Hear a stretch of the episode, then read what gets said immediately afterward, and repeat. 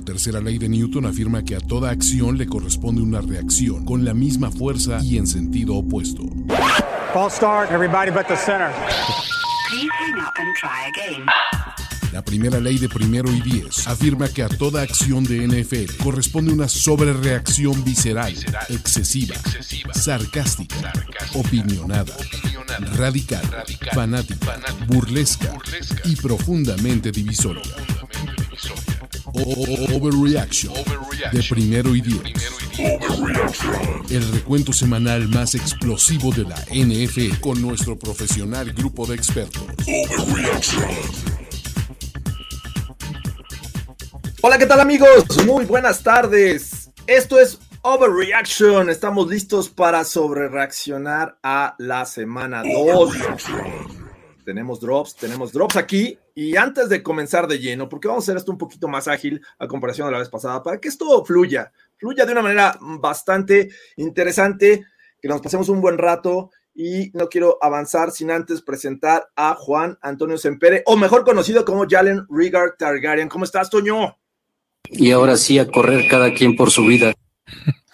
Hola amigos, espero que hayan escuchado ese drop, este, muy apropiado para estos días septembrinos. Eh, así es, soy Jalen, sí, soy el Jalen Raygor Targaryen, que ayer estaba fijándome en, nombres del NFL que podrían estar en Game of Thrones y ese definitivamente califica. Perfecto, muy bueno. Y, y también aquí a mi lado, justamente a mi lado izquierdo, no. Ya que estoy, ¿no? para eh, eclesiástico de Dios, eh, Carlos Gorospe. ¿Cómo estás, Carlos? Muy bien, me, gustó ese intro, Jorge Tinajero. Creo que vamos a hacer que este programa fluya como ofensiva de, Búfalo. donde hasta nuestro pateador de despeje es un, una arma inclemente. No sé si Toño lo vio porque ayer andaba ocupado en otras cosas, pero, güey, nuestro pateador de despeje provocó dos muff punt. O sea, ¿cuál es la probabilidad de que cuando por fin te hacen patear, tu pateador de despeje se vuelva un arma? A ver, la misma probabilidad de que tiemble tres veces en, México, yo creo. Sí. Pero honestamente sí, o sea, quiero que fluya como esa ofensiva, porque sí, estuve con un ojo al gato y, el otro cuidando al petróleo y el otro este, vigilando a los Bills viendo esa masacre. Y de hecho, el juego de los, de Eagles de repente se puso en un impasse tan, tan, tan X que no pasaba mucho, que nada más volteaba yo y, güey, ¿viste la patada? Eh, en, el, talkback le decía yo, Ulises, oye, ¿ya viste lo que está pasando en otro lado? Es, es, es inclemente, es una cosa horrible. Ya ver entrar a Case Keenum, ya de último decía yo, ok, ya, todo está dicho. lo peor fue que de repente eh, me dice eh, la sererísima majestad, que es con quien veo los juegos, me dice, güey, pero ya va a acabar, ¿no? Y entro Kinum. Y le digo, no, güey, todavía faltan tres minutos del tercer cuarto. Y todo el cuarto, O sea, se, pueden dar ciertos lujos en Búfalo. ya que empezamos por ahí, realmente los Bills son una máquina ofensiva, eh, porque a ver, es muy temprano para, para ver este nivel de juego y que se sostenga a lo largo de la temporada. Ese es mi, mi único temor con los Bills, que sí, definitivamente empezaron como creíamos que iban a ser, pero todavía faltan 15 juegos de temporada regular, posiblemente si quedan en primer lugar, dos más de playoffs y el Super Bowl. ¿Cómo ven esta situación, muchachos? No, Jorge, no, no me traten de empezar con esta eh, maldita narrativa de, güey, pero en, en, playoffs van a choquear. No me importa, para playoffs. Yo no lo dije, yo no lo dije. Meses, no voy a empezar con eso de, güey, pero ¿para qué están empezando así si en febrero van a valer más? O sea, no me importa, voy a, voy a, e, es, mi momento porque además, si, si, algo estamos seguros en esta NFL es que cualquier cosa puede pasar, así que mientras mi equipo esté ganando voy a ser insoportable e inmamable en redes sociales y en este programa porque, ¿sabes qué, Jorge? Me preocupa un poco que la gente de Miami de verdad esté sobre reaccionando diciendo, tráiganos a los Bills. Ahí vamos, ahí vamos y, y, y les ha ido muy mal cuando vamos allá hay que decir este, algo, Goros, una aclaración pertinente. Siempre ha sido inmamable en redes sociales. O sea, creo que esto no es una, una, novedad. Pero sí hay que analizar también como que el patrón de, de, años anteriores. O sea, cuando, cuando los Kansas City Chiefs arrancaron relampagueante, tuvieron un pequeño, este, digamos, un momento como de introspección cuando rompen sus rachas invictas y después se vuelven a enrochar y acaban ganando el Super Bowl. Eh, a Tampa le pasó algo similar. A los Rams el año pasado les pasó. Arrancaron durísimo. De repente tuvieron un momento en el que decías, híjole, es que hasta San Francisco les pegó dos veces, eh, bajón, y otra vez para ir al Super Bowl. A los Steelers, cuando arrancaron aquel 10-0, me parece, 11-0, ¿te acuerdas? que decíamos todos, a ver, todos decíamos, ¿cómo es que están 11-0? O sea, ahí todos, para todos era evidente que el, emperador estaba desnudo, pero por alzares del destino sabías que era una situación insostenible y que no iba a ser de que, bueno, van a perder ese invicto, después van a tener un par de bachecitos y problemas y después se vuelven a rechazar al Super Bowl. Sabías que no había nada más, no había nadie más ostentando esta, esta, esta situación. En este caso, los Bills se ven súper completos, o sea, las, los detalles que les dolían el año pasado más o menos, como que ves que están, están bien, bien solventados, ¿no? Entonces, creo que vale la pena emocionarse y pues, lo he dicho muchas veces, es de esas franquicias, junto con los Vikings, ¿eh? Que para mí me gustaría verlos ganar un Super Bowl, porque digo, son son equipos que tienen bases de fans que han sufrido, le han pasado difícil y han estado cerca arañando el, triunfo y se han caído a la hora de la verdad, ¿no? Entonces, vamos Bills este año, pues creo que sí. Digo, va a ser triste que pierdan con San Francisco el Super Bowl, pero bueno, que lleguen, con que lleguen está padre. la, venganza del 84. Ahí te va una, una que tuve. Eh, cuando ya vas ganando por más de casi 35 puntos, te da para tener epifanías de lo, que puede, de lo que puede pasar, güey. No, no te juntes con Aaron Rodgers, por favor. Pero después de ayer, siento que a esa ofensiva de Búfalo le va a caer Odell Beckham. O sea, de verdad, últimamente, güey, tuitea cada, cada juego de los Bills. O sea, sé que están viendo varios, pero neta es irreal. Digo, entiendo que tal vez es porque es prime time y es el juego que está en ese momento. Pero necesito eso. Que, pero, a ver, que OBJ esté en mi equipo. Y antes de que termine y te dé la palabra Jorge Dinajero, necesito que Toño ponga el drop de Shaka porque ayer Bravel murió y lo necesito en loop mientras estemos hablando de este juego. Muerto. Su alma regresó a la sala gemela tan solo para escribir su testamento. Oye, sí, deja, deja que lo, deja que lo mataron sus cenizas las, las esparcieron en el, en el miadero del Estadio Azteca después del clásico y ahí recibieron ahora sí que todos los efluvios de la afición. Qué forma de zurrarse en, en Mike Bravel y su estrategia y su planteamiento de juego y sus equipos especiales. O sea, es que nada salió. Ayer fue doloroso. Qué, bueno que hacemos esta conexión porque, o sea, definitivamente creo que una de las grandes decepciones en estas primeras dos semanas son los Titans, perder en casa con los Giants y perder, eh, no necesariamente perder, el hecho de perder contra los Bills no los pone en, este, en esta situación, sino la forma en cómo perdieron, ¿no? Eh, ni siquiera necesitaron los Bills de jugar los cuatro cuartos con, con todo el equipo eh, completo. Entonces creo que los Titans los vamos a, a, le vamos a dar los santos óleos, los vamos a dejar en su casa de Virgo y, efectivamente creo que esto pasa y, esto va ligado a lo que hablaba antes de este show con, con Carlos Gorospe. El rival importa. Los Bills se, se vieron muy bien contra los Titans, unos Titans que no han mostrado nada. Y los Dolphins fueron a Baltimore, regresaron en el último cuarto, sí permitieron jugadas grandes, pero ellos hicieron jugadas grandes en momentos de mayor necesidad y se vio muy bien tú a bebé. ¿Cómo ves esta situación? Digo, vamos a ligar ya este, este próximo juego que vamos a analizar en Playbook, pero ahí vamos a enfrentar estas dos aficiones que están, pero que nadie se lo cree. Solo una pregunta rápida para los dos. ¿Dónde va a jugar Tannehill la próxima temporada? ¿Carolina o Indianapolis? Siento que es el mm. coreback así ideal. Backup, Backup de Trey Lance. Híjole, no, no, no, sé si lo compro, pero podría ser. Ahora, y, mi sobrereacción del juego de Miami, ya para darle eh, eh, pie a este juego, o sea, me, impactó como Tua es esta perfecta persona que anota puntos basura hasta que los logra convertir a puntos de que, importan en el juego. Porque de esos primeros dos touchdowns fue de, bueno, solo lo festejó la gente que trae a Waddell y a Tyreek Hill y no pasa nada, ¿no? Y de repente el güey convirtió puntos basura. E, le voy a decir, tú el alquimista. Convirtiendo la basura en puntos relevantes, ¿estás diciendo eso? Eso es lo que pasa con Tua. Para mí, ese es, e, es lo que pasa con Tua en varios juegos, güey, incluido el de los Ravens. Lo logró hasta que convirtió la basura en oro.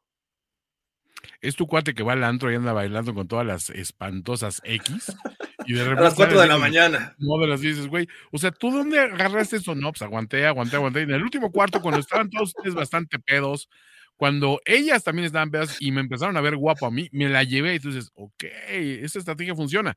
Cuatro touchdowns en el último cuarto es escandaloso también para una defensiva de John Harbaugh. ¿eh? O sea, creo que es una cosa que, digo, entendemos que hay cosas complicadas en, en, la liga con respecto a lesiones y eso, y el año pasado en ese sentido lo pasaron muy mal los Ravens, pero este año yo esperaría como que una capacidad de respuesta mucho mejor al decir, güey, ¿viste que te volví a, este, a anotar tú? Sí, pero no pasa nada ahorita, o sea, ya es, punto, es tiempo basura.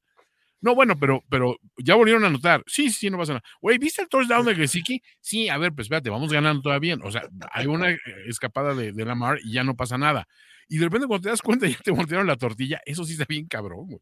Jorge, yo no entiendo, tú que eres mejor para las matemáticas. Si los Ravens hubieran corrido por el centro todas sus series ofensivas del cuarto cuarto y dejado que el reloj de juego llegara hasta el, hasta el último segundo, ¿no se hubiera acabado el tiempo antes de que les dieran la vuelta? O sea, de, repente me pareció increíble ver a Lamar Jackson lanzando pases cuando vas ganando 35, 14, güey.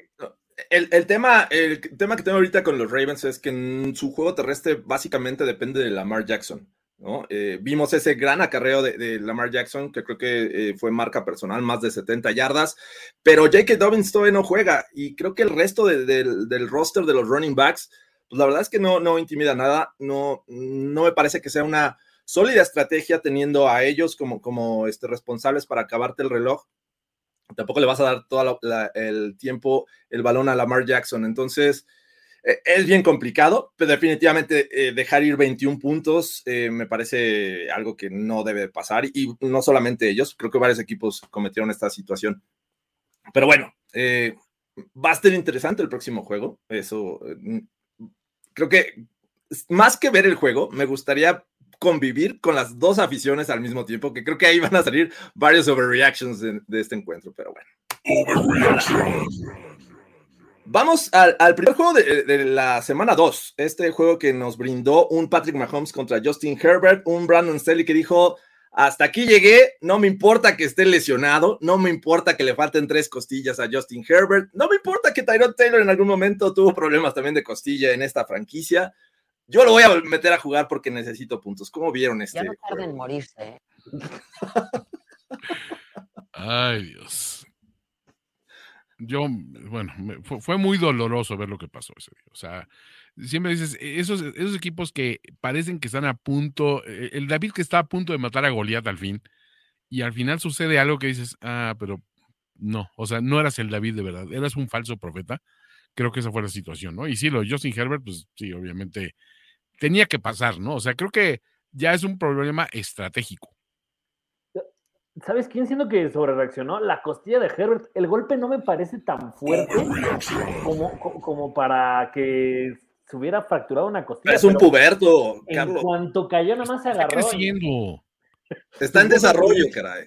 ¿Me está diciendo que tiene huesos, de costillas de leche? No, a ver, sí, o sea, y aparte está, todavía es de los que le tocan desayunos escolares, entonces, no, o sea, el, calcio en su organismo no está bien provisto. O sea, mira, la 4 te ha hecho muchas cosas malas, pero entre ellas, el, el negar los desayunos a Justin Herbert para que fortalezca sus huesitos, creo que es lo más, lo que más les tenemos que reclamar. Esa leche no es entera, Toño, definitivamente. No, no, no, ni la de Jimmy G. es que yo, esperaba que en la repetición viéramos un golpe así donde lo liquidan. Creo, creo que incluso dos jugadas antes le pegan más fuerte y no, o sea, no, no hay nada. Y de repente, ya a la hora de que cae, digo, evidentemente, si a mí me cayera un tipo de 200 kilos, tal vez también me fracturaría la costilla.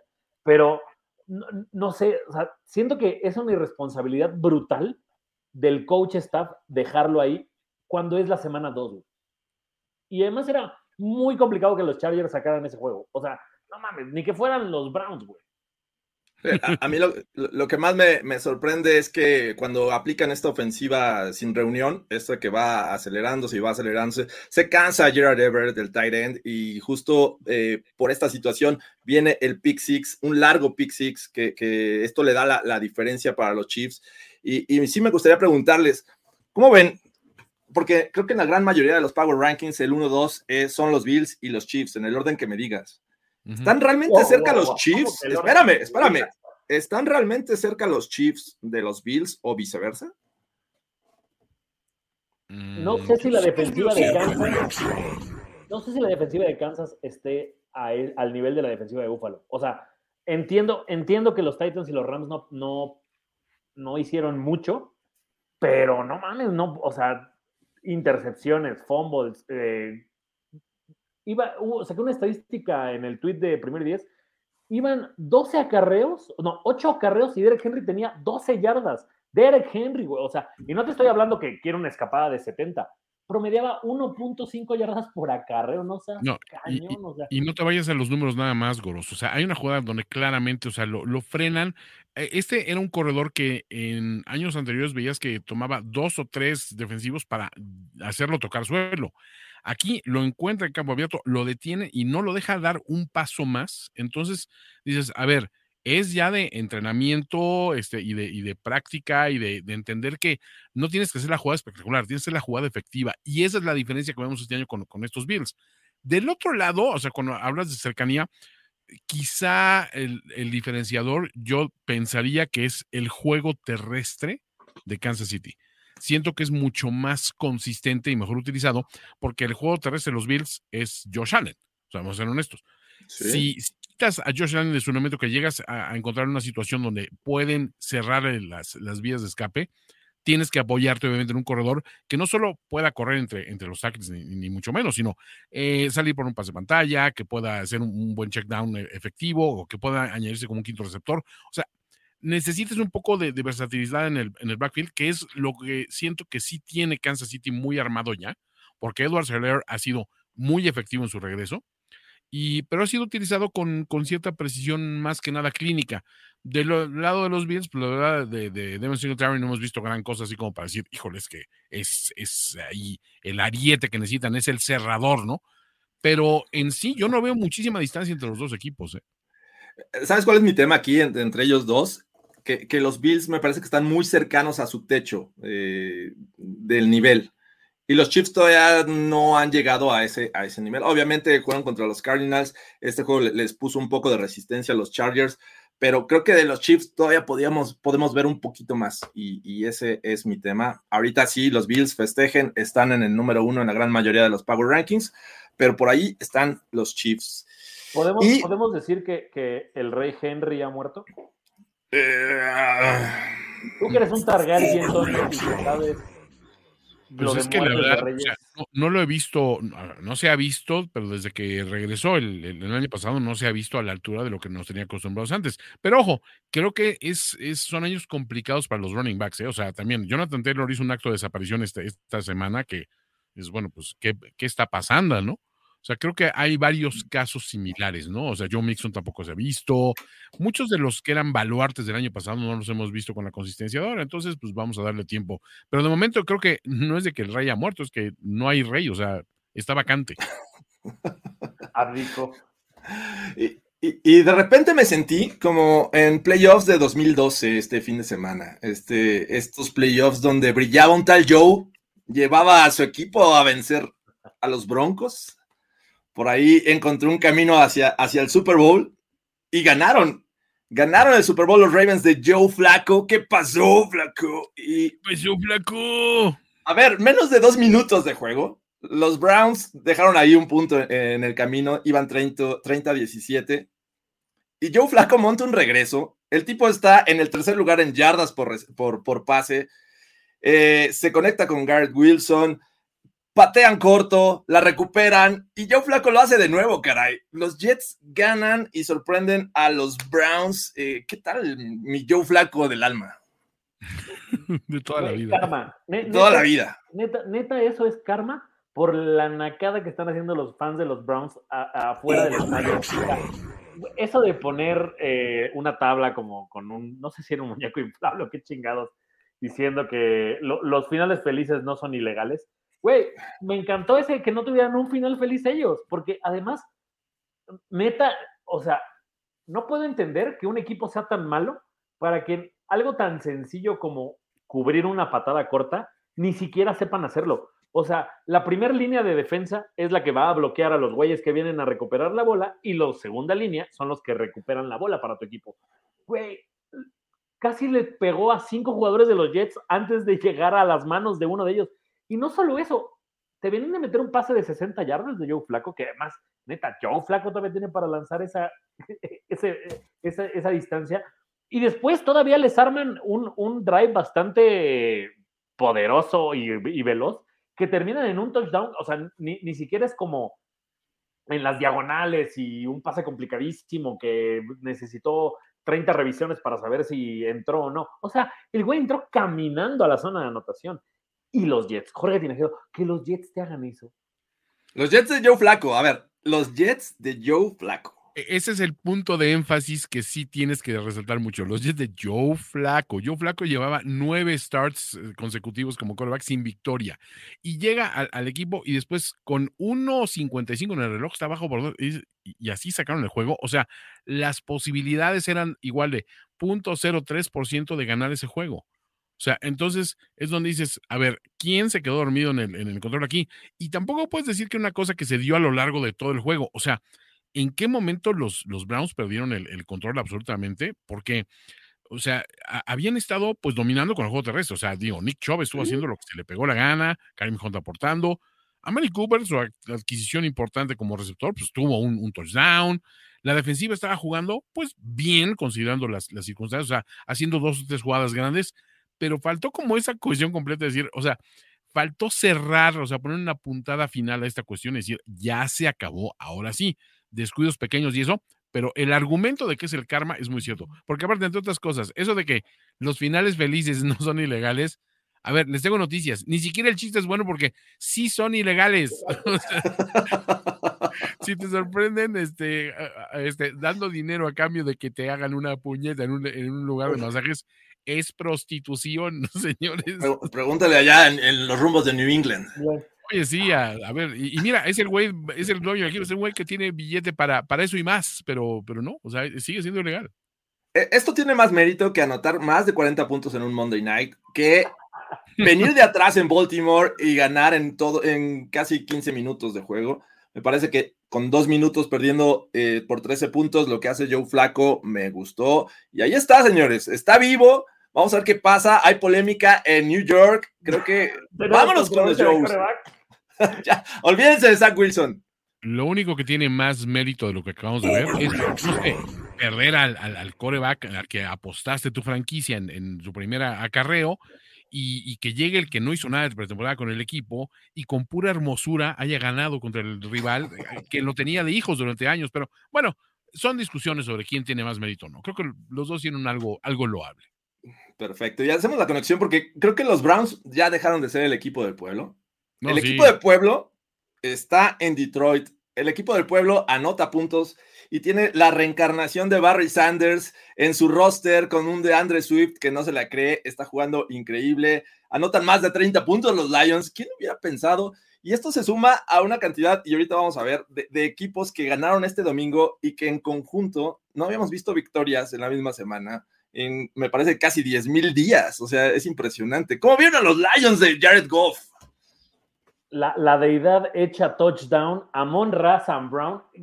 Neta, o sea, merece tener esa cantidad de, yardas y de touchdowns un güey con ese nombre. Porque además, o sea, neta, el tipo empieza a verse como un auténtico wide receiver número uno que, o sea, incubible. O sea, los dos touchdowns que tiene uno es un portento atlético que salta y, la atrapa, y el otro, su, el güey que lo está cubriendo está como tres yardas atrás de él, entra sin un pedo, o sea, está viendo, está haciendo ver a Jared Goff como un auténtico, estoy tratando de acordarme un coreback de, de Detroit que sea bueno para hacer esa comparativa.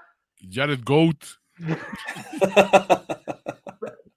Pero no sé, ¿cuál es el único coreback grande de Detroit que recuerdan? Hombre, estaba Eric Kramer, me parece. Rodney Pitt. había, uno que, había, uno que, ganó estos este, drives del Pro Bowl por mejor puntería, ¿cómo se llamó? Ah, bueno, Scott Mitchell, ¿te acuerdas? Scott, Mitchell. Esa ofensiva de Scott Mitchell cuando tenía a Perryman y a todos. ¿Él venía de los Dolphins? Scott Mitchell, según recuerdo. se lo llevaron carísimo, sí, por una agencia libre carísima en aquellos tiempos.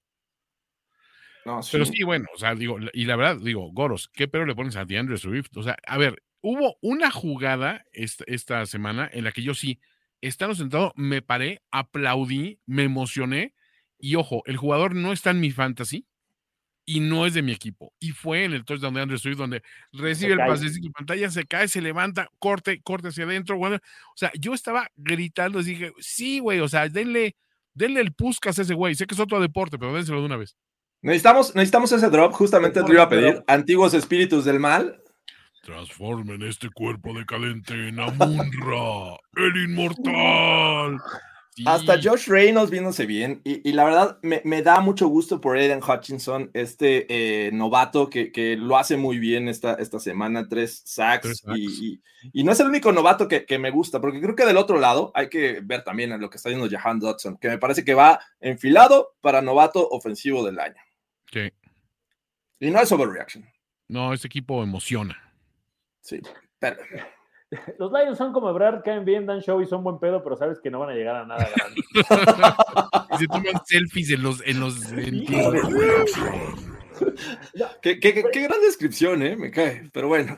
Creo que los Lions solamente me, los necesito ver un poco más este, contra rivales de peso. O sea, lo de DeAndre Swift es, es impresionante lo que dice Toño. Yo también estaba viendo ese, ese touchdown donde va y se levanta, pero no mames, se levanta y, y ni aunque se cayó, hubo alguien que estuvo cerca de tocarlo. O sea, entra caminando a la zona de anotación y neta, no había un jugador cerca de Washington. Es como, güey, ¿será una, una buena idea cubrir a DeAndre Swift? No, ¿qué va, güey? Déjalo pasar. O sea, eh, no puedes hacer eso a la defensiva de ningún equipo. Carlos, ya enfrentaron un rival de peso. Eh, el mejor equipo, según los Power Rankings en primero y diez de la NFC, son los Philadelphia Eagles y se quedaron a nada de, de regresar. O sea, ya vimos lo que hicieron a los Vikings, unos super Vikings, y ahorita vamos para allá, pero creo que ya, ya vimos lo que pueden hacer contra un rival que en este momento lo están viendo como super wow, que son los Eagles.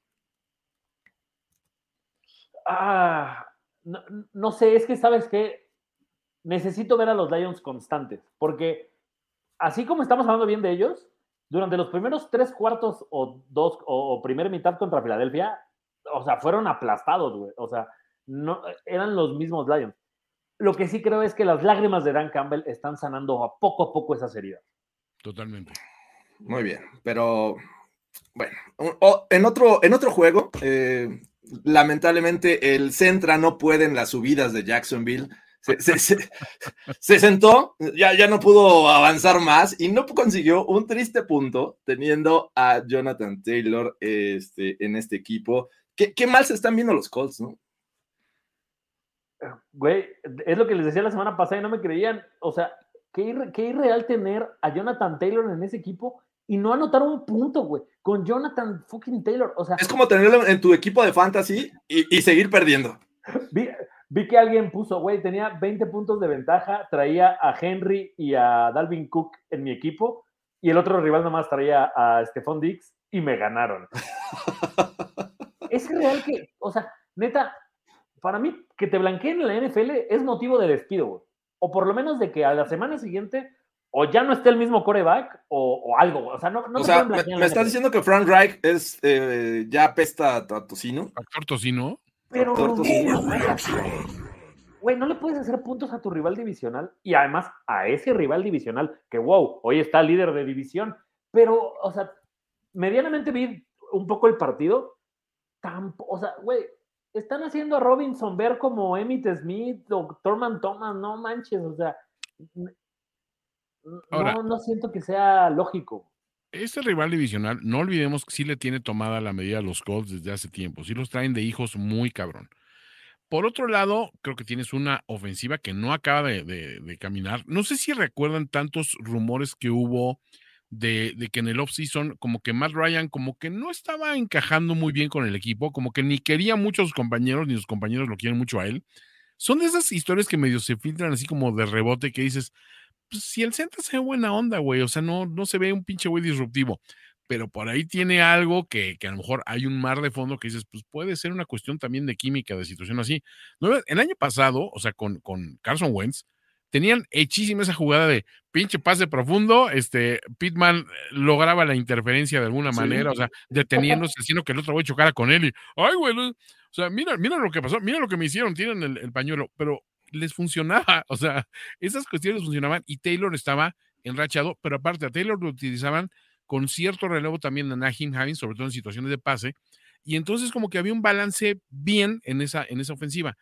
Ahora no solo desaparece la ofensiva, la defensiva que había estado jugando muy bien, también se ha ido para abajo, para abajo, para abajo, o sea, no hay presión. La verdad es que, o sea, ¿cómo, cómo lució Trevor Lawrence? Me atrevo a decir que de los mejores juegos que hemos visto, eh, completando de repente 10, 12 pases al hilo, una cosa brutal, eh, encontrando todos sus receptores, eh, dándole juego también a, ¿cómo se llama? Robinson, o sea, como que todo les está saliendo de un lado y del otro lado no le está haciendo nada. Es más, creo que los, los Denver Broncos estar muy contentos de que existan los Colts, porque cuando se habla de equipo de excepción, tenemos que ir obligadamente a Indianapolis, ¿no?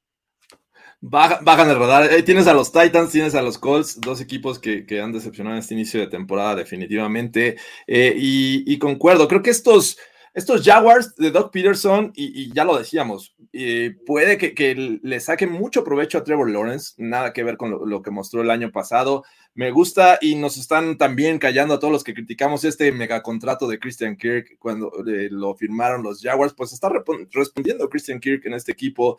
Eh, Travis Etienne, de repente saliendo también del, del backfield para aportar yardas por recepción. En general, pues creo que no esperábamos una victoria de esta manera, pero al menos yo creo que sí, al ver a los Colts la semana pasada, sí esperabas que, que, perdieran este juego, ¿no?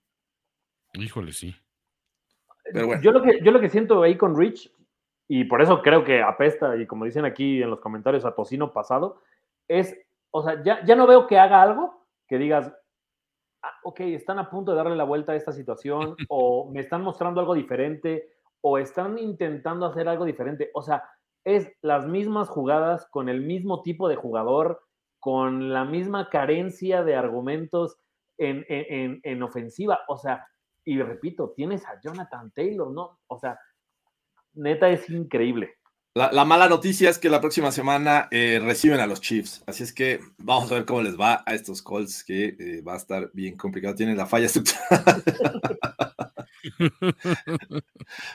Qué barbaridad. Y lo mejor, lo mejor que pasó en New Orleans fue que eh, tuvimos una batalla campal ahí con Mike Evans, Marshawn Latimore, y regresó el 30-30 eh, Jameis Winston. ¿Cómo vieron este juego? Que parecía por momentos que este buen Tom Brady ya no íbamos, no íbamos a verlo contra esta defensiva. Mejor que cualquier pelea en Las Vegas entre Canelo y Golovkin, güey. Ya, ya, la verdad es que soy eh, un, un, inocente. Cada vez que acabo de ver una pelea de box, digo, ya no más y regreso porque, porque sí ves el canelo. Pero, a ver, Toño, tú, tienes, tú que tienes experiencia en, este tipo de cosas, Toño, ¿no te pareció bajísimo que Tom Brady le dijera a Mike Evans, ve y defiéndeme? Híjole, a ver, esa, esa, es la parte que no alcanzo a ver en el video porque de hecho me detuve a pensar porque sí vi, o sea, veo que Brady le dice, brinca a Lenny pero también, como que Evans, como que no necesita mucha motivación para irse a Madrid a Latimore. O sea, ya era la tercera, era la tercera Canelo Golovkin. O sea, igual era la tercera este, Latimore Evans. Eh, entonces, digo, a mí, yo me emocioné también en ese momento porque dije, es que este ha sido un juego muy ofensivo, en el sentido de que me ofende este juego. O sea, llevamos en ese momento, íbamos en ese momento 3-3, si no me equivoco. 3 -3 y las dos ofensivas estaban desaparecidas, güey. O sea, una cosa que dices, güey, esperábamos algo más de un equipo que tiene por un lado a Tom Brady, pues, ok, de acuerdo, no está Marcus Godwin y, este, digo, este, o sea, digo, no está, Chris Godwin y no está este, ¿cómo se llama? Pues digamos que el, el, que era su baluarte como a la cerrada, que era, que era Gronk, pero esperabas más. Y del otro lado decías, bueno, Jameis, o sea, la semana pasada pues ya regresó Michael Thomas, este, Olave pues estaba mostrando que puede ser un, jugador, ok, no estaba cámara, pero, pero Jameis siempre ha sido un güey explosivo y que crea cosas donde no hay. Y neta, el juego estaba aburridísimo, güey, o sea, los madrazos fue lo que funcionó. Ahora, mi, mi tesis, ¿no será que Brady piensa, este equipo solo madroso entiende, porque antes había hecho un pancho de los mil demonios, rompió la tablet, mentó madres, le gritó a todo mundo, este, dejó a su perro dormir afuera, o sea, hizo todo así como para decir, güey, o sea, odienme más porque eh, soy, soy el, líder de este equipo y, no siento que estén a mi altura. Y como que eso sí cambió un poquito al menos la actitud, o sea, pierde a su, fíjate, a su jugador ofensivo más versátil y más productivo y en ese momento el equipo camina. O sea, no me lo explico. Por eso Scotty Mitchell es malísimo, güey. O sea, malísimo. Sí, Qué, triste ver a, a Jameis en este, en este nivel, sobre todo cuando la temporada pasada parecía que recuperábamos al buen Jameis, pero no, él, él prácticamente fue una de las razones por las que los Saints perdieron. Eh, no sé si Bruce Arians de repente dijo, esto está caminando muy mal, voy a bajar ahí a la, banca a ayudarles, cosa que... Estaba, ¿no? A lo de los malos ahí estaba en la banca. Ahí andaba, ahí andaba me parece medio ridículo eso, o sea, siento que como que, señor, ya vayas usted a sus caipiriñas allá arriba. Siéntese, señor. Siéntese, señor. ¿Bajó a qué? Y lo mejor de todo es que viene, viene el otro equipo que, según yo, los dos van a traer una cámara en la cara todo el tiempo, Brady contra Rogers haciendo berrinches. Es un, es un duelo de ver quién hace el berrinche más cabrón en su sideline, porque lo de, lo de Brady ya lo hemos visto y yo sé que la gente me tira de loco porque lo odio por su pasado de los Pats, pero, o sea, neta, no, no puede ser que el güey llegue y aviente una tablet y aviente un casco y le grite a sus jugadores de cosas.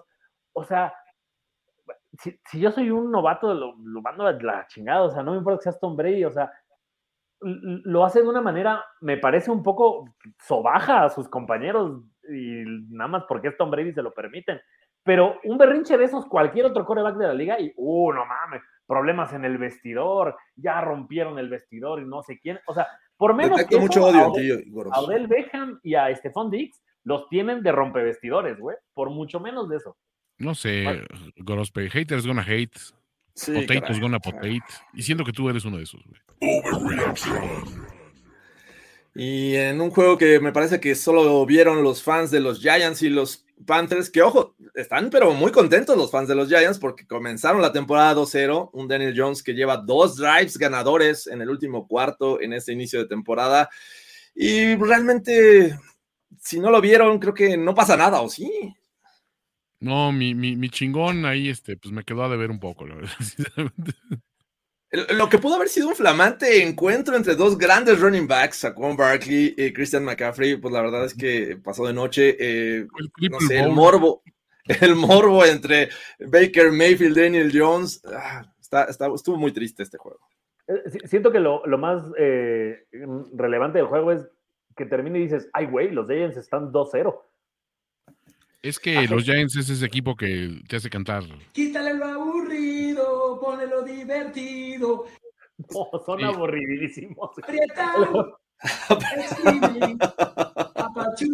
no están aburridos, pero no seas hater, o sea, sí está divertido. A ver, para empezar, ver al Brian cagándose sobre, sobre Daniel Jones a cada rato, está increíble, güey. Los receptores son buenos. está de regreso. O sea, ¿por qué, por qué, odias, por qué odias las cosas bonitas? Van, a matar a mi gemelo de un coraje, güey, en ese equipo. O sea, siento que, siento que, que Brian Dable cuenta los días para el draft para saber qué coreback puede tomar, güey. o por lo menos ya empezó a ver y dice, güey, pues Trey Lance o Jimmy G, o sea, no sé, pero neta, siento que Daniel Jones es como el güey que llega a su casa y dice, no mames, sí soy bien pendejo, güey. Ganamos. Yo creo que. El Brian Dable. Si, al final del año no corren a, Matt Rule y, a Baker Mayfield, o sea, se deshacen, comienza una nueva era en los Panthers, me parece que este, ya no los podemos ayudar en nada a estos Panthers. 0-2, Giants 2-0. Que, ligando, me, me, imagino que podemos llegar al siguiente juego, Jorge. O sea, cambiamos de favorito en factor tocino. Hasta el tercer cuarto del juego de los Raiders contra los eh, Cardinals, Clinsbury estaba fuera de la NFL. A partir de ahí creo que Matt Rule, güey, es el número uno en esa posición. O sea, ya nos trasladamos a Arizona, digo, a Las Vegas. Eh, perdón, me equivoqué un poquito del desierto. Es el nuevo Rafita. sí, Matt Rule es malísimo, o sea, la verdad. O sea, no meten ni las manos y tampoco Clinsbury y los Cardinals lo estaban haciendo revivieron de la gracia de que monito, güey. Hay, una frase que, dijeron en, esta, este juego, en una transmisión de este juego, bueno, en la transmisión de este juego más bien, en la que creo que te das cuenta el nivel de que estás cuando te aplican un Nelson Agolor, una recepción espectacular. A ver, caray, ¿cómo, aceptas una frase de estas características y, no aceptas que necesitas un cambio en esta ofensiva como la de los Steelers, perdiendo en casa contra los Patriots. Nelson Agalor las manos más seguras de la NFL. Lo, escuchaste aquí.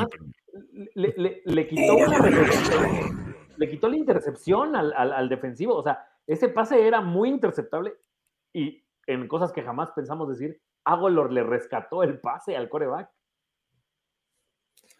Desafortunadamente para los Steelers, eh, ya empezaron eh, los cánticos pidiendo a Kenny Pickett, Mitchell Trubisky hace caso omiso. Al final montan un drive de, puntos, pero me parece que ya no es suficiente a pesar de conseguir la, la conversión estos Steelers, la verdad es que sí necesitan un, cambio. Ni siquiera Najee Harris está viendo este, tan importante en esta ofensiva. Obviamente sabíamos que no iba a estar TJ Watt, que eso es un peso importante este, en contra porque cambia mucho esta defensiva de los Steelers.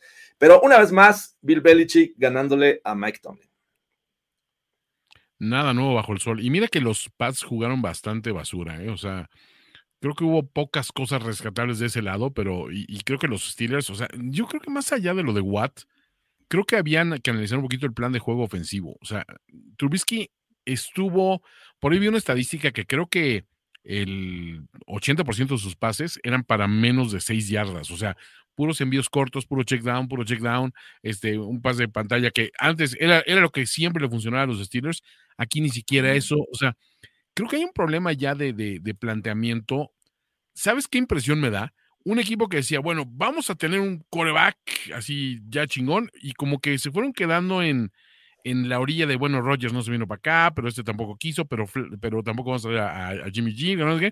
y como que al final se quedaron con lo que tenían, y ya como que muy avanzada la situación dijeron, pues ahora cómo aprovechamos estos güeyes, o sea, como que dejaron un plan de juego genérico, porque no aprovecha para nada lo poco que puede aportar Trubisky.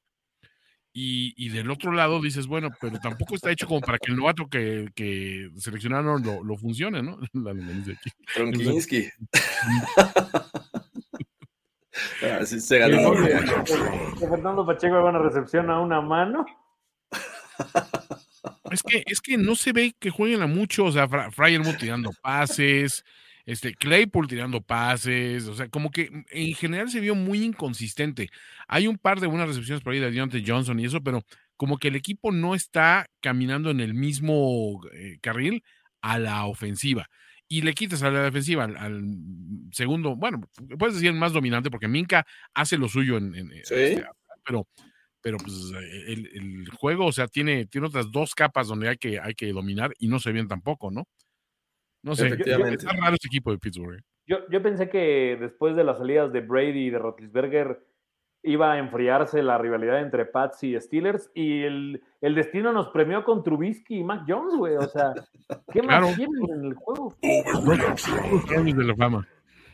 No, no puedo entender de los Steelers que, que de verdad a ver, no defiendo a Trubisky, pero de verdad no creo que lo esté haciendo tan mal en la ejecución. Las jugadas que les está mandando Canadá son horribles y son, terribles. predecibles, güey. O sea, me, sorprende mucho, por ejemplo, lo poco que utilizan a Claypool o lo mucho, o lo mucho que utilizan a Najee por el centro. Es como de, güey, o sea, los Pats viven de, ensuciarte el juego en, digamos, este, en las trincheras. en las trincheras haz cosas para salirte de ese lado, o rola, o no sé, cualquier cosa. Pero la imaginación de Matt Canada siento que es cuadrada, cuadrada. O sea, es como de, güey, no, esto es rojo y es rojo y no puede ser de otro color y no me importa. O sea, tampoco creo que Belichick necesitó algo así súper cabrón en su mentalidad para ganar este partido. No, a ver, estás diciendo... no tenía, tenía, tenía un genio en su staff este, de cocheo. He's a genius. Saludos, Rafita. Mac Jones el nuevo Steeler Killer. ¿Me estás diciendo eso, Carlos? wow. Doble Mira, está 1-0, güey, y, o sea, efectividad del 100%. Ni Brady tiene esa efectividad contra los Steelers. Caray. Sí, los números no mienten. Y, lo que hace rato hablabas de karma, eh, Goros, y, me parece que a punto eh, estuvieron de, regresarles tanto karma negativo que han sufrido estos Falcons. Se encontraron con un 28-3 en contra, contra los, este, jugando contra los Rams. Y de repente montan un regreso gracias al espectacular Matt Stafford y sus intercepciones Ah, muchos errores, incluso les bloquearon una, una, patada y se quedaron a nada estos Falcons de regresar en el marcador y dar una de las sorpresas de la semana. Muchos, muchos que juegan Survivor estaban con los Rams y de verdad que sufrieron este, este juego. Yo, yo, me fui en un Survivor todavía más este, increíble, pero ya hablaremos más adelante de los Bengals. Pero, güey, siento que Matthew Stafford es ese tipo de coreback que dice, güey, yo ya gané el que, lo que quería, me vale ya no me piden hacer nada más, yo ya gané mi Super Bowl, ya hice feliz a la gente, hice feliz a la gente de Detroit que me vio ganar, ya, es momento de tirarme la hamaca, cobrar mi, mi dinero, o sea, este Matthew Stafford es más malo que el de los Lions, güey. ¡Wow! Sí se está durmiendo un poco en sus laureles, hay que decirlo, pero también fue un juego impreciso por muchos lugares, ¿no? O sea, creo que también equipos especiales, pues se, notó como que hay, hay mucho trabajo por hacer.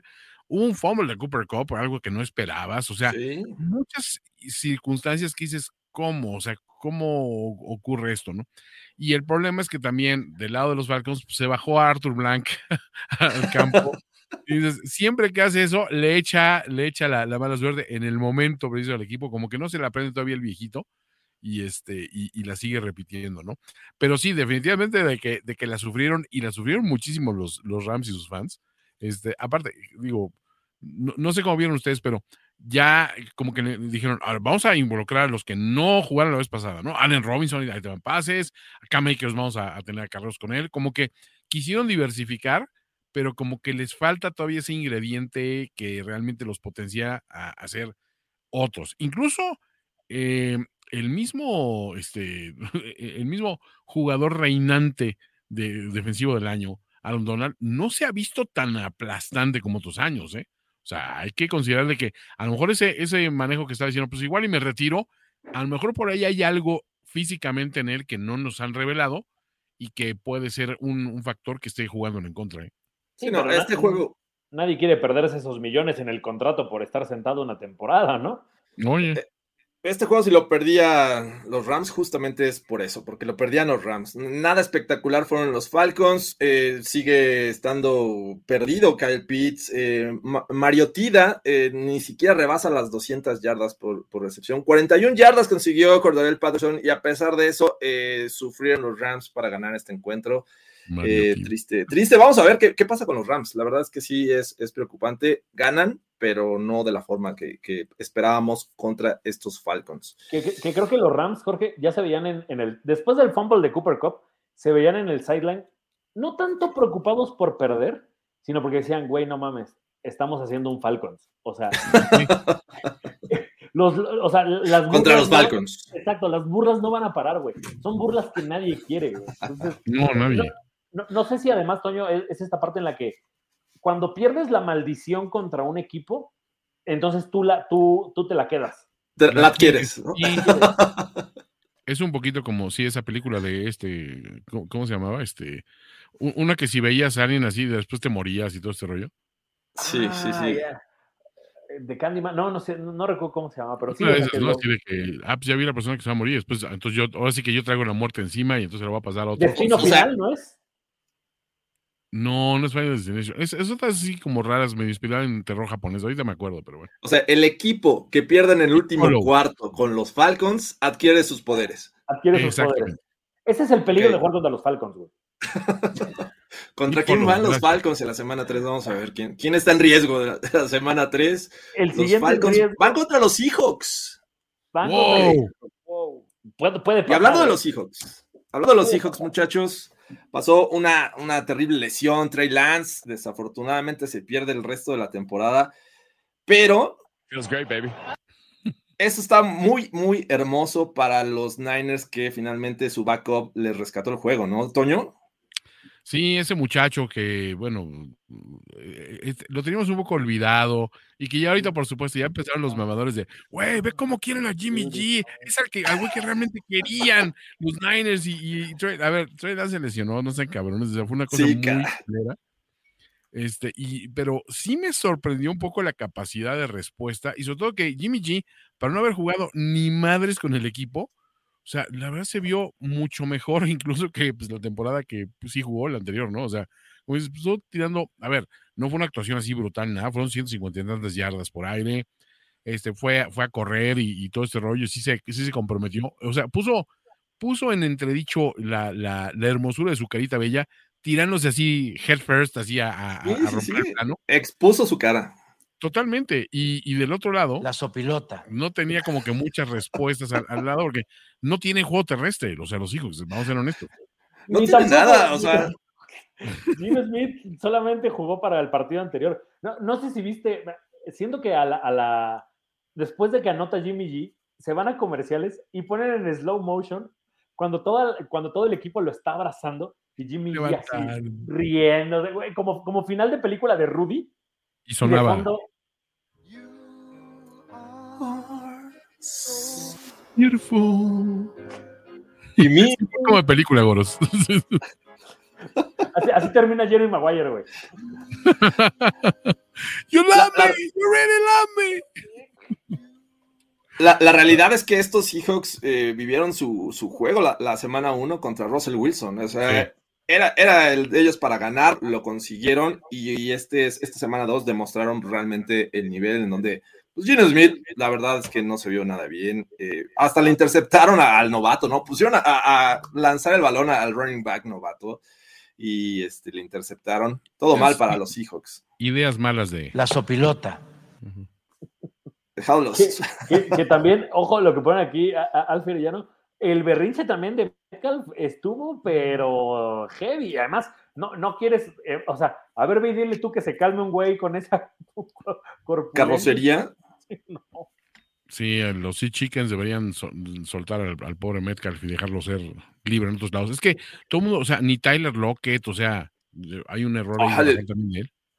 Le mandó un, una, sucediendo ahí. un tordo muerto Gino Smith a, a, Lockett y este, el tipo fue valiente al esperarlo porque sabía que venía el trancazo.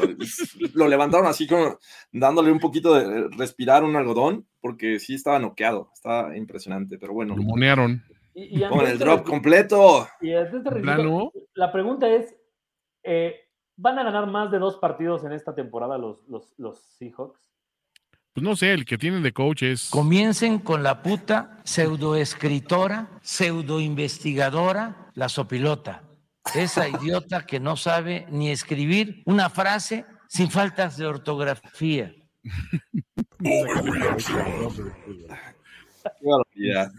Pero bueno, no sé, yo creo que sí, eventualmente van a ganar otro juego a los Seahawks, ¿no? No creo que estén tan mal su situación. Obviamente los Niners pues los conocen muy bien y ya sin Russell Wilson pues, me parece que es una diferencia muy grande teniendo la, de Jimmy G. Es que ahí te va, ¿eh? O sea, es contra los Seahawks van contra los Falcons, luego contra los Super Detroit Lions. Podría ser, podría ser. El Gino Smith contra Marcus Mariotto, Mariotida.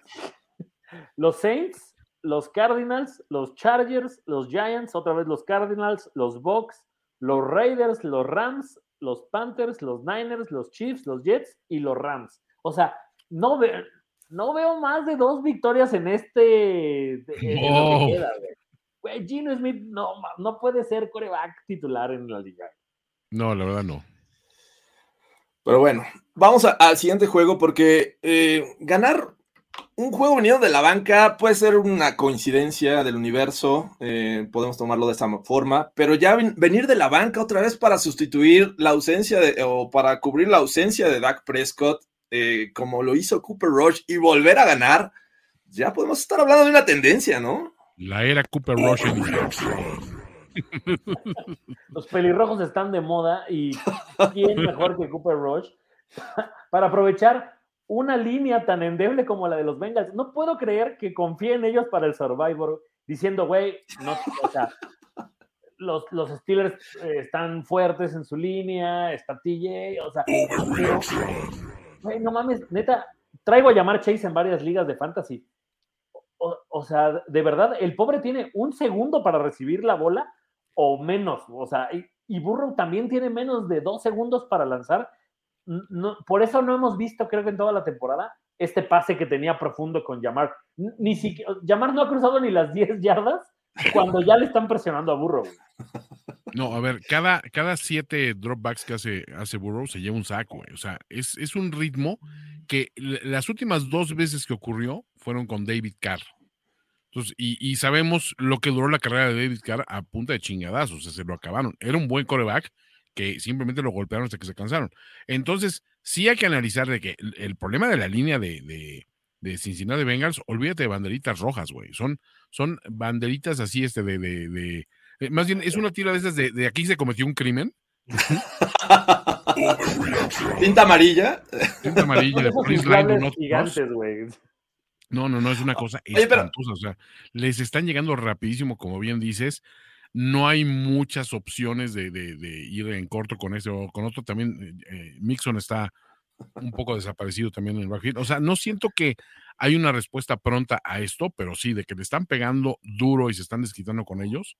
Sí, está muy cabrón. Jugando a la, a boda del diablo, los Bengals han enfrentado a TJ Watt una semana segunda semana a, Micah Parsons. Los jugadores que están o sea, son muy buenos para presionar y mejoran a los jugadores que tienen alrededor. Hasta Van Der Esch consiguió un sack esta ocasión contra este equipo.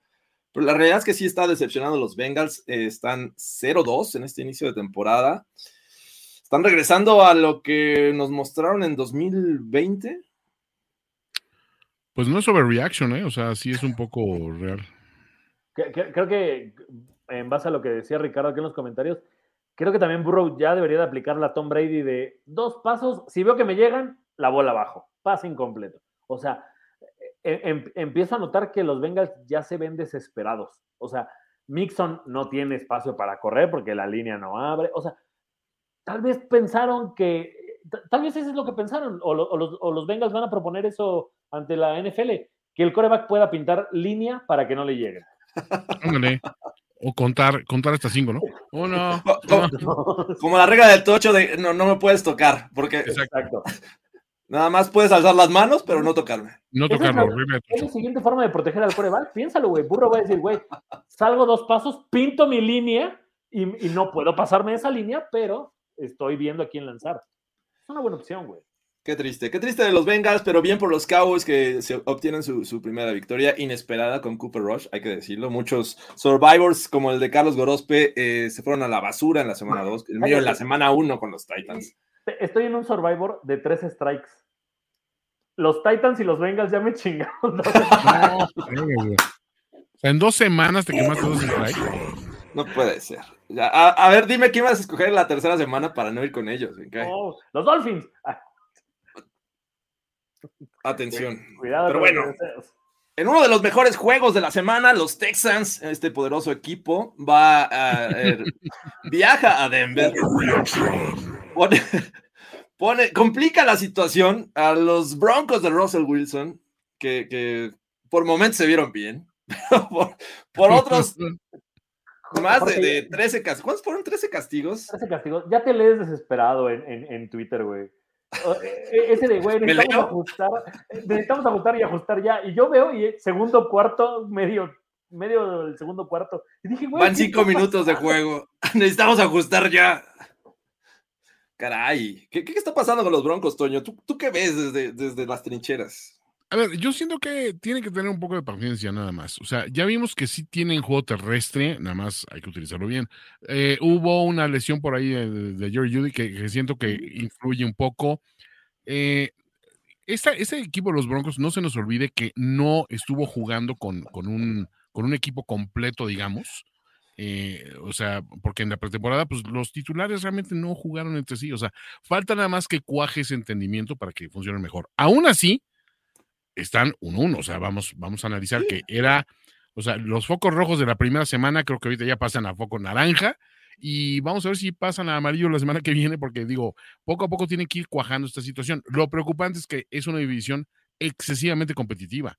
O sea, las facilidades que les dieron estas dos semanas no la van a tener a partir de la semana 3 en, adelante. ¿eh? O sea, creo que lo que me gustaría ver sería un despunte más de jugadores que pues apostaste por ellos. Albert O, por ejemplo, ¿no? que dices, es un jugador con el que te la jugaste y dijiste, bueno, podemos ir con este güey, o sea, como un complemento interesante.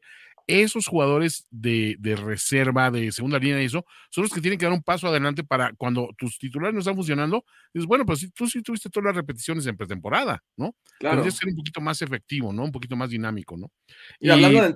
la, verdad, Hackett, bueno, pues te dejo a ti la, la palabra, la última palabra sobre Nathaniel. Justamente, justamente iba para allá. El entendimiento eh, no solo es entre los jugadores, me parece que también entre Russell Wilson y Nathaniel Hackett, que esto ha llevado a pedir tiempos fuera precipitadamente, a no pedirlos, por ejemplo, en la semana 1, en el último drive contra los Seahawks. Eh, me parece que también debe de haber un, entendimiento entre ambos y les ha costado mucho trabajo, al menos en este, en este inicio de, temporada, que bien dices, creo que lo complicado viene a partir de la siguiente semana para los Broncos. Ya ni los Jets puedo decir que es un juego fácil, ya vimos lo que hacen con Joe Flaco, la verdad es que ya tengo miedo, muchachos.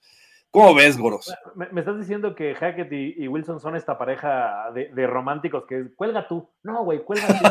no, no, Pídelo tú. No. Pídelo tú, güey. No, no, no. ¿Así fue? ¿Así fue? Así fue. De, los Broncos, no sé qué me preocupa más, honestamente, porque tampoco veo a su defensiva tan, tan aceitada como esperaba. O sea, ¿cómo? Eh, a ver. No han permitido un touchdown en seis cuartos, caray pero Jorge, o sea, ¿de verdad tú esperabas que David Mills y Gino Smith le dieran tantos problemas a esta defensiva, güey? Obviamente no, obviamente no. Pero, pero creo que son más los problemas eh, de, castigos que me parece que cortan avances importantes o le dan oportunidades al rival a la ofensiva. Creo que ese es uno de los temas que, que creo que son más críticos en este momento. En la medida que los Broncos puedan pulir esta situación, sean un equipo disciplinado, porque eh, creo que, van a tener mayor éxito. Lo dimos, han avanzado el balón, han, completado pases, han estado cerca de, conseguir anotaciones, pero eh, creo que los castigos les están eh, afectando demasiado. Pero bueno. Tú lo, traes en el fantasy, Jorge, no nosotros. Mi Russell Wilson del alma. Y hablando de, el oeste de, ambas eh, conferencias, tuvimos un, juego en que los Cardinals parecía que tenían todo perdido. Eh, mascarita ahí viéndose mal en la primera mitad, lanzando intercepciones. Nada caminaba para estos Cardinals y al contrario, los, Raiders contentos en casa, eh, lanzándole pases de touchdown a Davante Adams, a Darren Wallen, Waller. Y todo cambió en la segunda mitad. ¿Qué está pasando con Mascarita? ¿Es, es realmente la versión que, que vamos a ver de aquí en adelante? Toño, ¿tú qué opinas? Siento que los Riders están a punto de pedir que haya un reloj de, jugada. No vale que, la jugada dure más de 15 segundos. Si no, si no lanzaste sí. pase o corriste en 15 segundos, ya, se acaba la jugada. No, como, como la NBA, tiempo de posición, o sea, una posición de 24 segundos y ya.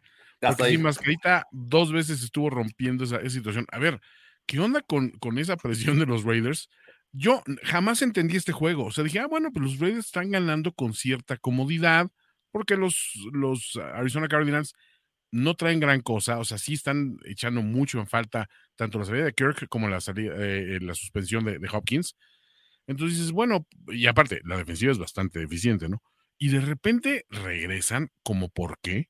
Sí. O sea, y tampoco regresan con, es que, bueno, se están todos matando. No, o sea, como que, como que fue una, una extraña combinación de incompetencia o, o complacencia de parte de los Raiders que, ojo, siento que es algo que no mostraron el año pasado con su coach interino. O sea, eh, eh, ahí como que había un poco más de orgullo, un poquito más de cuestión de, güey, nos vamos a partir la madre. O sea, el año pasado les pasaron un chingo de cosas terribles estos Raiders y mostraron como que mucho temple.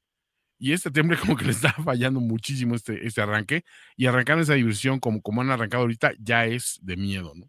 Sí, no, no puedes presionar a, perdón, no puedes presionar a, Kyler Murray con tres tackles defensivos, sabiendo de, la habilidad que tiene para escaparse eh, y el resto cubriendo la zona de anotación. Me parece una estrategia bastante eh, mala y lo pagaron caro, ¿no? 20 segundos después consiguen dos puntos que, bueno, a la postre les empatan el juego y después en tiempo extra, cuando parecía que ya los Raiders estaban unas yardas para el intento del field goal y ganar, viene este fumble eh, y bueno, de ahí anotaron los, los, Cardinals, se llevan el juego. ¿Vieron que le dieron un trancazo a, a Kyler Murray por andar festejando?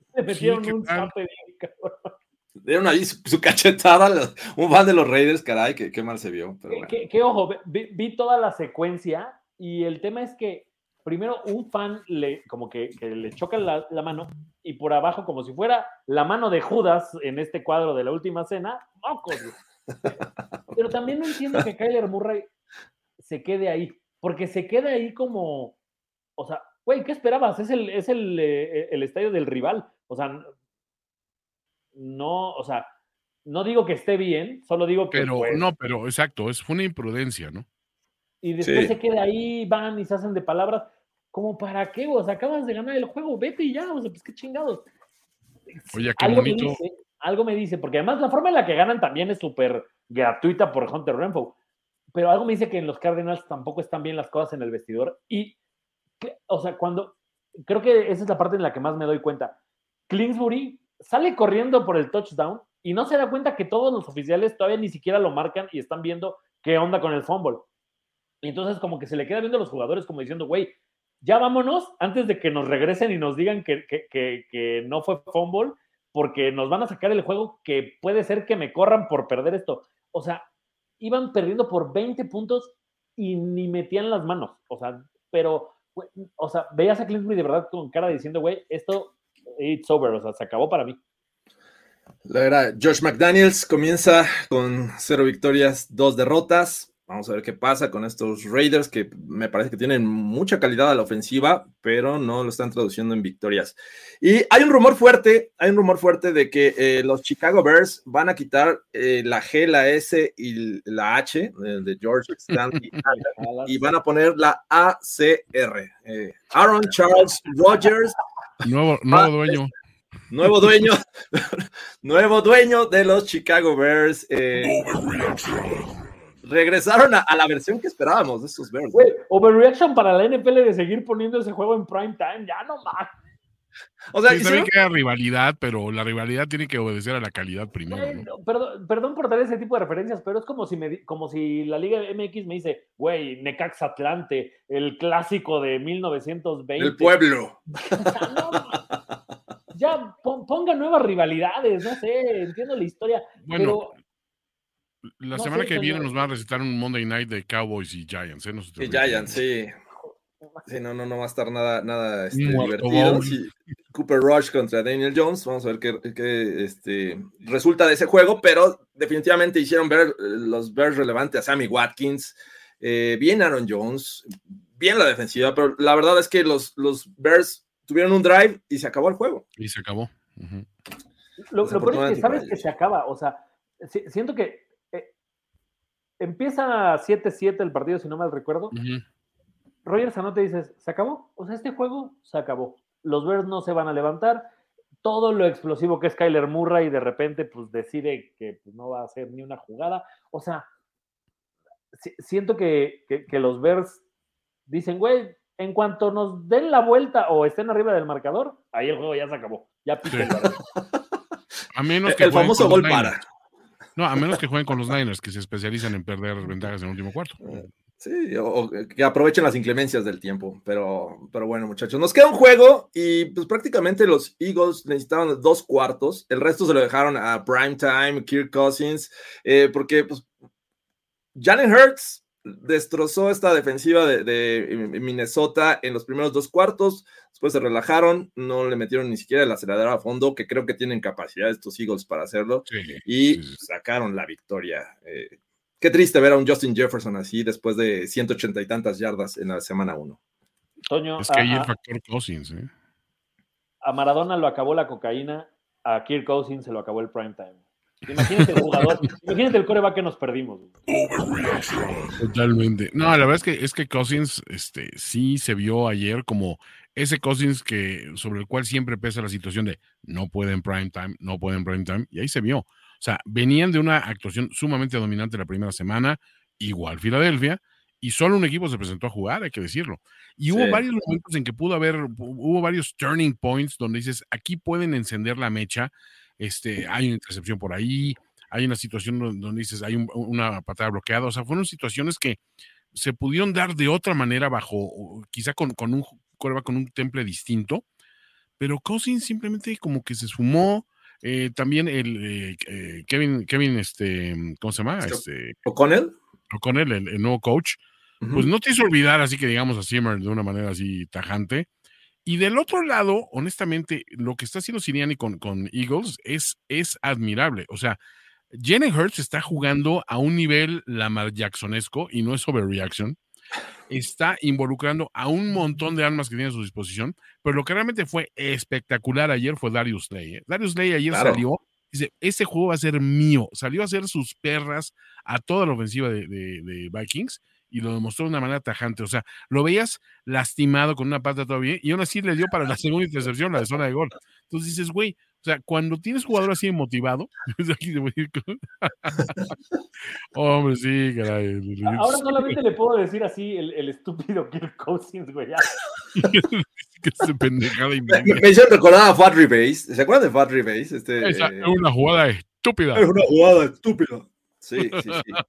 Fat Rebase. había, había, un meme que decía... ¿Están diciendo que un Fat Rebase mexicano? Sí. Había, había, un meme que decía, salía Kirk Cousins lanzando la bola diciendo, fuck it, Slay está ahí en algún lugar, güey. que ojo, creo que no toda fue la culpa de, Kirk Cousins, también hubo unos drops increíbles. Me parece que ahí tenían una anotación con Irv Smith, se le cae de las manos. Este, e, esa jugada fue uno de los turning points que digo que era un desperdicio, estaba ya para irse solo.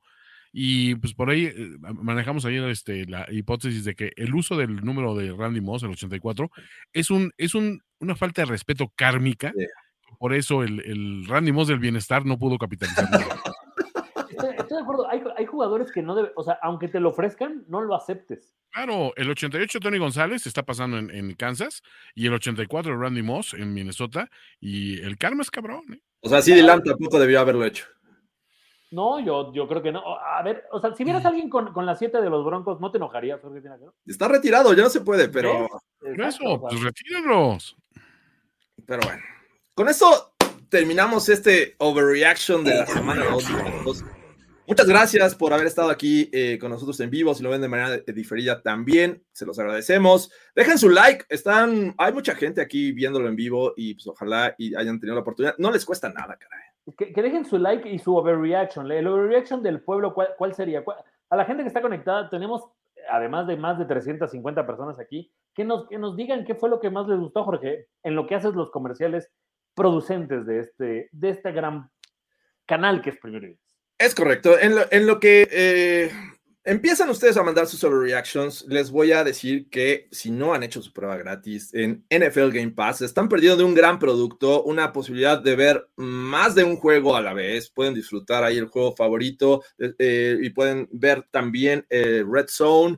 Pueden durante la semana si no vieron algún juego y, supieron que está muy bueno, si lo supieron aquí en Overreaction, pueden ir a, ver sin ningún problema. En 40 minutos ustedes ven un juego totalmente resumido.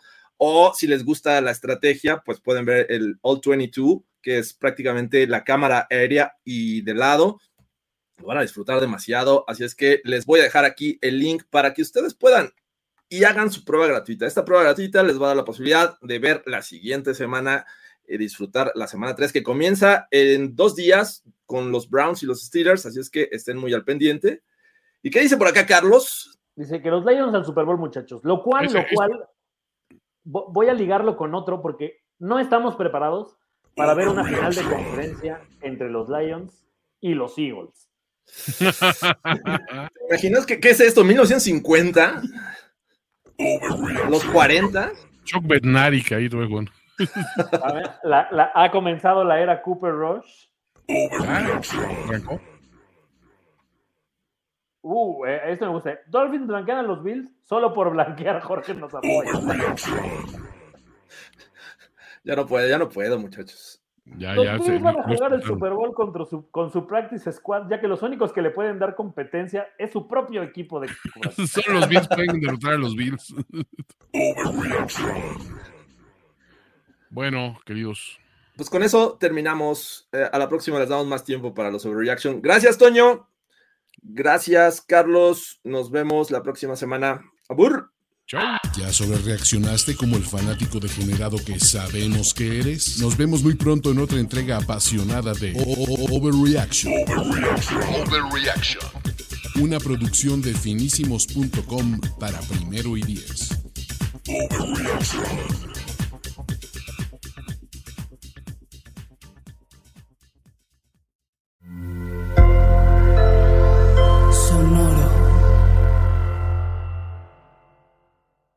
Hello, it is Ryan, and we could all use an extra bright spot in our day, couldn't we? Just to make up for things like sitting in traffic, doing the dishes, counting your steps, you know, all the mundane stuff. That is why I'm such a big fan of Chumba Casino. Chumba Casino has all your favorite social casino style games that you can play for free anytime, anywhere with daily bonuses. That should brighten your day a little. Actually, a lot. So sign up now at chumbacasino.com. That's ChumbaCasino.com. No purchase necessary. VGW. Void were prohibited by law. See terms and conditions. 18 plus.